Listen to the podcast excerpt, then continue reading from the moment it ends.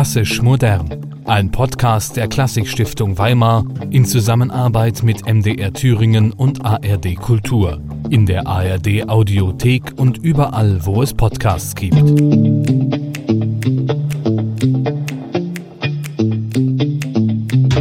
Hallo Stefanie. Hallo Sophie. Wenn ich richtig rechne, hattest du in diesem Wochenende deinen allerersten Weimarer Zwiebelmarkt, oder?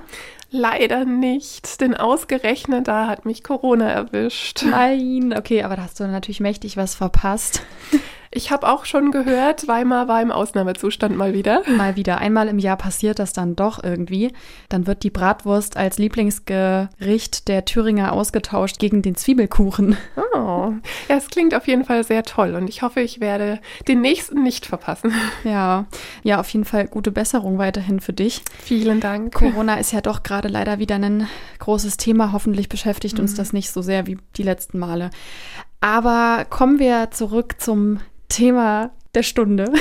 Nein, nicht das Thema der Stunde, aber wir beschäftigen uns natürlich auch heute wieder mit dem Haus am Horn.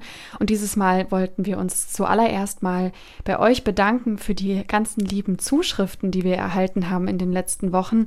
Da sind einige wirklich liebe Nachrichten dabei gewesen, über die wir uns sehr gefreut haben. An dieser Stelle wollten wir ganz besonders die Nachricht von Silke hervorheben. Vielleicht lese ich die einfach mal kurz vor. Hallo ihr zwei. Vielen Dank für den tollen Podcast über das Haus am Horn. Ich war letzte Woche in der Gegend im Urlaub und bin in der Reisevorbereitung zufällig auf euren Podcast gestoßen. Besseren Zeitpunkt hätte es nicht geben können. So habe ich das Haus am Horn mit viel Hintergrundwissen anschauen können. Dass man aus dem Wohnzimmer nicht ins Freie sieht, finde ich erstaunlich und für heutige Gewohnheiten auch nicht praktikabel. Insgesamt finde ich faszinierend, wie modern auch nach unserem heutigen Empfinden das Haus am Horn wirkt. Das Haus, vor allem von der äußeren Optik her, könnte auch 2023 so gebaut werden und gelte da immer noch als modern. Kaum vorstellbar. Ja, finde ich auch. Noch immer. Dem stimme ich auch voll und ganz zu und ich finde auch interessant, was Silke betont hat hinsichtlich des Wohnzimmers, dass wir das uns heute gar nicht mehr vorstellen könnten, in einem Wohnzimmer zu sitzen ohne Fenster nach draußen. Also es gibt ja nur diese Oberlichter quasi, wo man aber nicht direkt nach draußen sehen kann. Und das ist, zeigt auch wieder sehr schön, wie so die Entwicklungen in der Architektur einfach sich gesellschaftlich auch festsetzen nach einer Weile und so Gewohnheiten, auch Sehgewohnheiten prägen. Mhm. Mir kam der Gedanke noch gar nicht, dass dieser, dieses Fensterlose des Zimmers vielleicht auch der Grund dafür gewesen sein könnte, dass dort nie Wohnen stattgefunden hat. Als Museum eignet es sich natürlich total perfekt durch die Oberlichter, als Wohnraum weniger und am Ende ist es ja auch genau so genutzt worden. Also da folgt die Nutzung dann doch viel mehr der Funktion und nicht unbedingt dem, wofür es eigentlich gedacht ist. Ein spannender Gedanke und äh, es ist ja am Anfang auch nicht so sehr ins Gewicht gefallen, weil es ja auch wirklich erstmal als Musterhaus, als Versuchshaus angelegt angelegt war für eine Ausstellung. Auf unserem Rundgang steht heute das Zimmer der Dame auf dem Plan. Ja, das ist auch eines meiner persönlichen Highlights, das Zimmer der Dame mit den besonderen Möbeln. Lass uns da gerne mal reinhören, was Frau Ackermann und du denn dazu so besprochen habt. Dann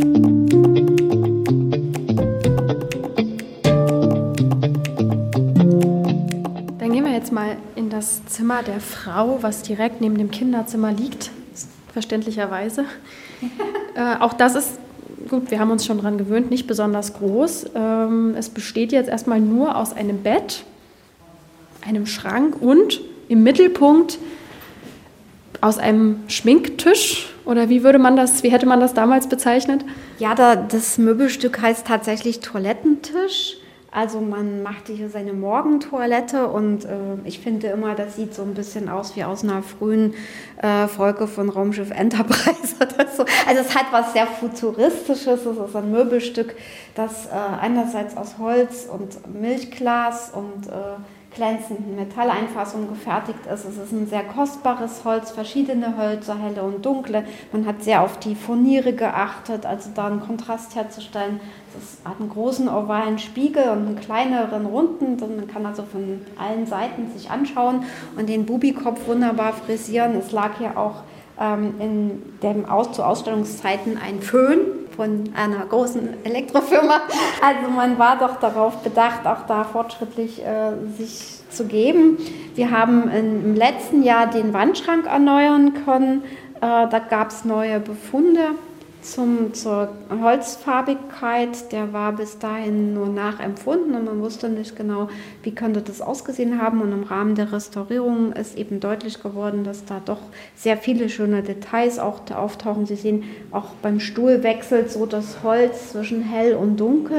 Es gibt, also gibt sich so ein Streifenmuster und das findet sich in der Einfassung am Schrank wieder und das schon ergibt sich dann doch wieder ein geschlosseneres und mit sehr puristischen Mitteln doch auch irgendwie ein, ein, sehr schönes, gestaltetes Raumerlebnis. Also ein, ich finde es ein sehr schönes Möbel.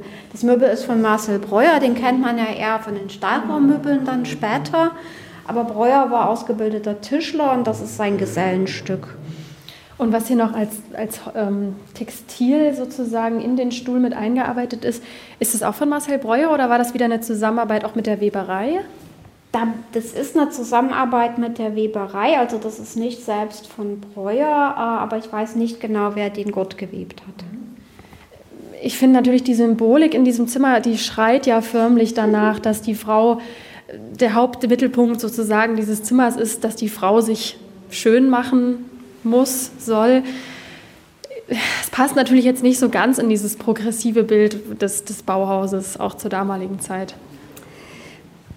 Hm, ich bin mir gar nicht sicher, wenn ich mir sage, die Frau hat hier auf eine ganz moderne Art und Weise wunderbare Gelegenheit, in einem Raum für sich alleine äh, sich mit sich selbst zu beschäftigen, finde ich das auch schon wieder sehr, einen sehr schönen Gedanken, ihr Raum zu geben. Und ähm, es gibt ja in diesen privaten Räumen, wie ich das nennen möchte, auch das Zimmer des Herrn, äh, sowieso ganz wenige Möbel.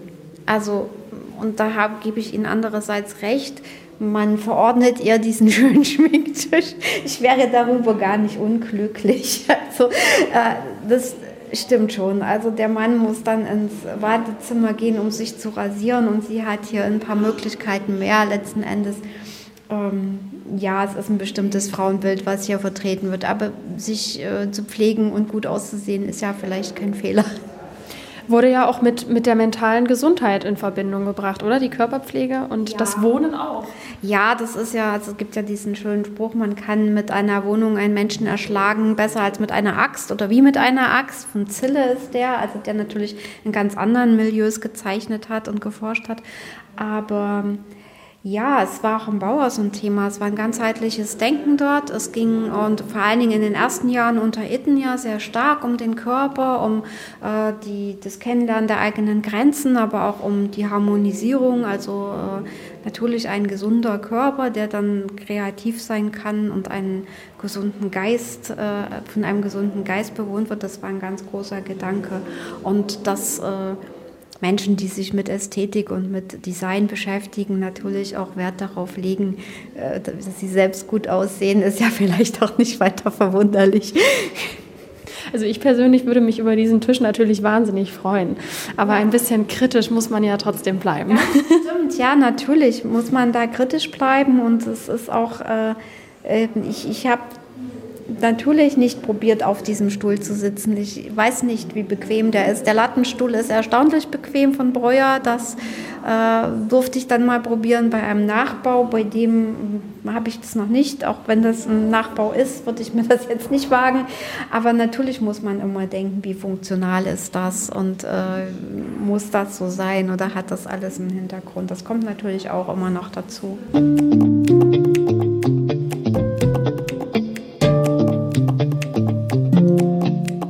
Neben dem Namen von Marcel Breuer, den man ja überwiegend für die Stahlrohrmöbel noch heute kennt, beziehungsweise ja auch die Möbel noch immer überall sieht, in Arztzimmern und auch in jedem Designkatalog gefühlt tauchen die noch immer auf, hat Frau Ackermann noch einen anderen Namen erwähnt, Johannes Itten. Und dieser Name begegnet einem, wenn man sich auch nur im Kleinen mit dem Bauhaus beschäftigt, relativ schnell und relativ oft. Auch eine Person, die, wie ich das empfunden habe, sehr umstritten ist, oder? Ja, er war ein Vertreter der Masters-Nan-Lehre, einer religiösen Lehre, die sich vor allem ja aus christlichen, hinduistischen und zarathrustischen Elementen zusammengesetzt hat Und die Anhänger haben wirklich ein ganzheitliches Prinzip verfolgt, ähm, auch eine Art Körperlehre, sage ich jetzt mal. Da ging es auch um bestimmte Diäten, da ging es um Yoga äh, und Meditations-Atemübungen, die regelmäßig vollführt werden sollten. Itten ist auch immer daher sehr gut zu erkennen auf historischen Fotografien, als dass er auch mit einem langen Gewand dann aufgetreten ist und ohne Haare, weil das auch zur Lehre gehörte, dass man den Kopf rasiert unter anderem. Und er hat diese Lehre auch mit ins Bauhaus gebracht in der Zeit, in der er da war. Er hat sich dann später mit Gropius äh, auch zerstritten, ist dann schon ab 23 quasi nicht mehr da gewesen. Aber er hat das sehr mitgebracht und diese Lehre ist nicht ganz unumstritten, weil sie doch auch sehr rassistische Elemente enthält. Also die Menschen immer noch nach bestimmten Typen einteilt und bewertet auch.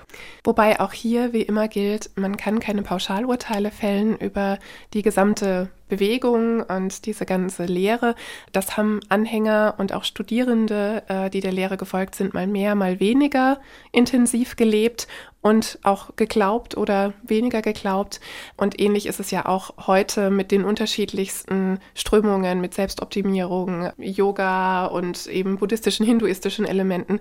Das sind ganz unterschiedliche Bereiche ähm, und man kann und auch ganz unterschiedliche ja, Personen, äh, die mal mehr, mal weniger intensiv sich damit auseinandersetzen, das kann man nicht äh, pauschal aburteilen äh, oder bewerten. Mhm. Ja, interessant, dass du jetzt auch gerade den Bogen gespannt hast. Bei mir kam auch, als ich das gelesen und jetzt auch von dir nochmal gehört habe, direkt dieser Gedanke, dass es mich unglaublich an den heutigen viel gesehenen, auch in Social Media Trend, Lifestyle-Trend erinnert. New Age Philosophie ist da vielleicht auch ein Stichwort oder generell auch der Trend zur Selbstoptimierung, gesunde Ernährung, den Körper wie einen Tempel zu begreifen und pflegen und hegen, damit er leistungsfähig ist. Interessant, dass es da jetzt auch schon wieder eine gewisse Parallele gibt, auch in die 1920er Jahre. Ja, und ich finde, man kann das auch noch größer fassen. Es war ja eine Zeit, wie wir auch schon häufiger darauf eingegangen sind, die sich selbst auch überholt und beschleunigt hat. Ja, der technische Fortschritt, die weitere Industrialisierung, ähm, bis es zum großen äh, Wirtschaftscrash kommt, ja, wird es ja immer schneller und schneller. Die Leute ziehen in die großen Städte, ja, nehmen ähm, da das urbane Leben ganz anders wahr mit den vielen Lichtern, mit den Kinos, mit allem, was an Laut halt auch in so einer, in einer Großstadt vorhanden ist. Mhm. Und ähm, da gibt's ja sehr, sehr viel auch künstlerische Auseinandersetzungen damit, dass man eigentlich quasi äh, als Arbeitnehmer dem Ganzen wie ein Rädchen im großen Uhrwerk hinterherrennt.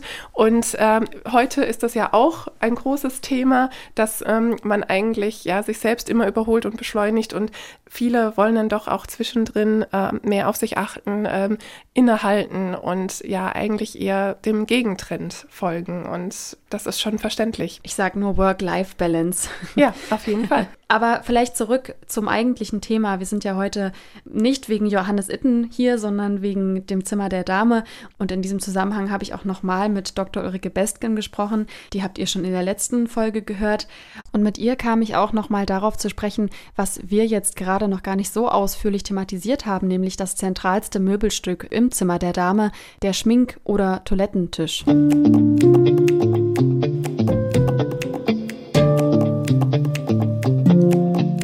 Sind im Zimmer der Dame angekommen. Ein Zimmer, was vor allem erstmal durch diesen sehr großen, nicht sperrigen, aber doch äh, massiven äh, Schminktisch mhm. ähm, ins Auge sticht. Ja, also ich finde, das ist ein phänomenales Möbel.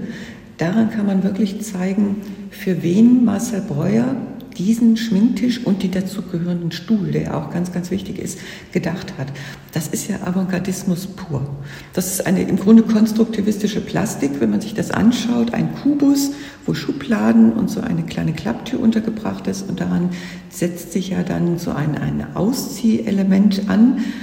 Das ist super gut durchdacht, zwei Spiegel, die man auch bewegen kann, ein Spiegel, der nach vorne ausziehbar ist. Das ist im Grunde genommen eine Plastik aus ganz hervorragenden Hölzern auch, mit, mit Glas auch abgedeckt. Dazu einen Stuhl, den wir heute noch als hm, erstmal, oh, äh, kann man da gut drauf sitzen?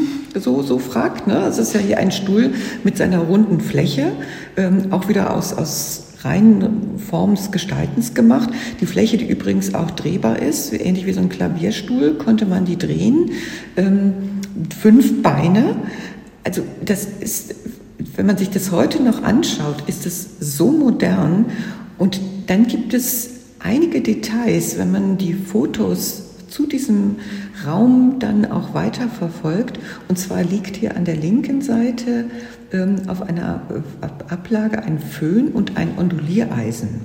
Was ist denn ein Onduliereisen? Ist so eine Art Brenneisen, wo, was, wo man die Wellen dann auch in, mit in die Haare gemacht hat. In den 20er Jahren war kurzes Haar für die moderne Frau und dann gibt es ja eine Zeit lang die Mode, dass solche Wellen in die Haare gelegt werden. Das konnte man eben mit diesem Onduliereisen machen. Solche Wasserwellen? So Wasserwellen, genau. Ne? Also so ein, ein Eisen, was heiß wird und ein Föhn. Und auf der anderen Seite sieht man auf einem Foto, auch eben in den Bauhausalben an der Bauhaus-Universität, dass hier rechts noch ein Telefon untergebracht ist. Das heißt, in diesem Zimmer der Dame war auch ein Telefon und das ist natürlich Kommunikation, moderne Kommunikation für diese moderne Frau, die an diesem Schminktisch hier Platz nimmt und sich zurecht macht.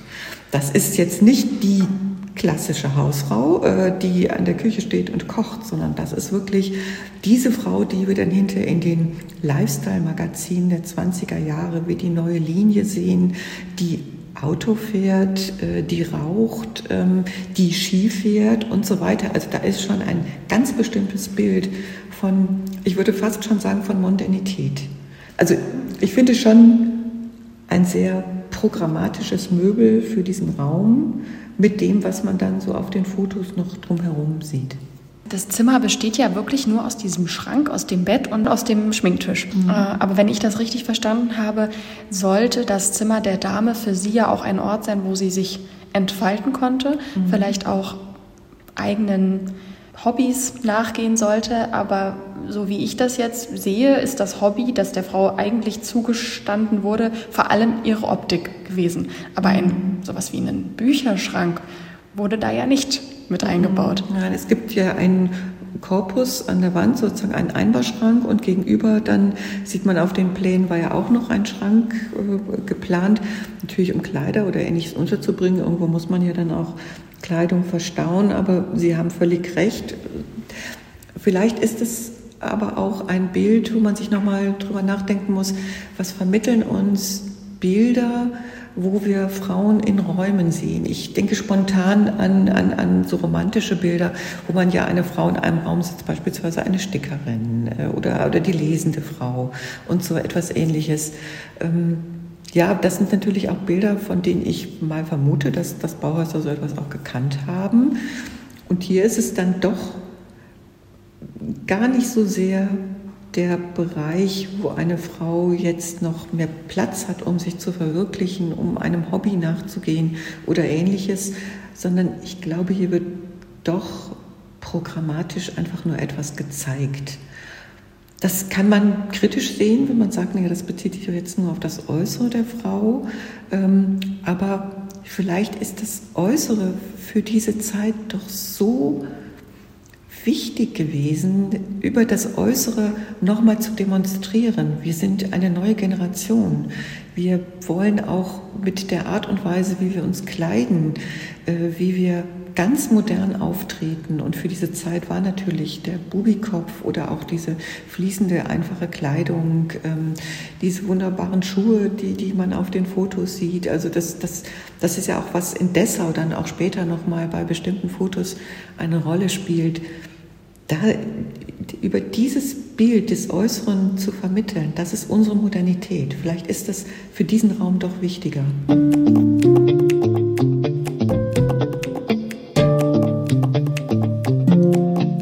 So ein sehr berühmtes Foto, das ist im Hauptgebäude, im Uni-Hauptgebäude hier in Weimar an der Bauhaus, also heute Bauhaus-Universität gemacht worden. Da kann man einige auch Bauhäuslerinnen sehen und alle eben in diesen, die meisten davon zumindest mit diesem Bubikopf gestylt. Und da musste ich jetzt gerade dran denken, als ich das gehört habe. Vielleicht eine Frage, die man auch wieder gar nicht so verallgemeinernd beantworten kann, aber wie war denn die Bauhausfrau? Also gab es da einen bestimmten, kann man das irgendwie an einem bestimmten Merkmal zusammenfassen? Mir kam jetzt erstmal das ganz stark plakative Wort Hippie in den Sinn, aber ich muss auch äh, gerade an, an die Geschichte denken, dass die Bauhäusler früher durch den Ilmpark nackt gesprungen sind und in der Ilm gebadet haben. Also vielleicht ist Hippie ein bisschen, wirklich ein bisschen zu plakativ, aber so als Freigeist könnte man sie doch durchaus beschreiben, oder? Freigeist finde ich gar nicht so schlecht tatsächlich. Also insgesamt muss man auch hier natürlich wieder sagen, die Bauhausfrau gibt es nicht oder gab es nicht und lässt sich auch so nicht beschreiben. Äh, die Frauen kamen aus ganz unterschiedlichen Verhältnissen. Äh, wir haben ja zum Beispiel auch schon über Alma Buscher gesprochen. Ähm, die kam zum Beispiel aus einfacheren Verhältnissen. Da war der Vater äh, Bahnbeamter. Es gab aber auch Frauen aus begüterten Verhältnissen, die von Anfang an äh, ein bisschen mehr finanziell mitbrachten sozusagen. Was man sagen kann, insgesamt wurden die Frauen sichtbarer dadurch, ne? dass sie jetzt auch plötzlich diese Freiheit hatten, an der Schule partizipieren zu können, studieren zu können und diese Freiräume, die da entstanden, auch für sich nutzen zu können. Also da wurde ein ganz großes Potenzial freigesetzt und man konnte individuell Chancen für sich nutzen, für die Zukunft auch, die vorher einfach nicht bestanden in der Gesellschaft. Insgesamt, wie du schon sagtest, ja, man ist auch durch den Ilmpark nackt gesprungen. Also das doch eher ähm, konservativere Klima zu der Zeit in der kleinen Residenzstadt Weimar. Da prallen natürlich auch große Gegensätze aufeinander und natürlich hat das die restliche Bevölkerung teilweise mit Entsetzen auch wahrgenommen. Aber das waren einfach auch so diese, ich würde sagen, damit hat man sich einfach Freiräume geschaffen. Hm. Übrigens sind bis heute einige Bauhausstudenten immer mal zu sehen an der Ilm. Es gibt da so eine geheime Badestelle, die ähm, auch dafür berühmt berüchtigt ist, dass man da gerne mal nackt in die Ilm reinspringt. Schön, dass sich auch diese Tradition erhält. Ja, das war es auch schon wieder für heute. Wir hoffen, ihr seid auch das nächste Mal wieder mit dabei und hoffen natürlich auch weiterhin auf eure Zuschriften und euer Feedback an podcast.klassik-stiftung.de. Und wer weiß, vielleicht bin ich ja nächste Woche mit kurzen Haaren hier. Ich habe so ein kleines bisschen Lust bekommen, mir jetzt so einen Bubikopf schneiden zu lassen und dann als Hommage an die Bauhausfrauen durch Weimar zu laufen. Das nehme ich als Herausforderung an. Mal schauen, ob wir das nächste Mal mit Wasserwelle und Bubikopf hier auftauchen. Aber dann müssen wir auch Bilder nachliefern. Das machen wir auf jeden Fall. es war wieder sehr schön mit dir. Mir hat es auch viel Spaß gemacht. Ich hoffe, euch auch und bis zum nächsten Mal. Klassisch modern. Ein Podcast von MDR Thüringen, ARD Kultur und der Klassikstiftung Weimar. Mit Sophie Hartmann und Stefanie Hock. In der ARD Audiothek und überall, wo es Podcasts gibt. ARD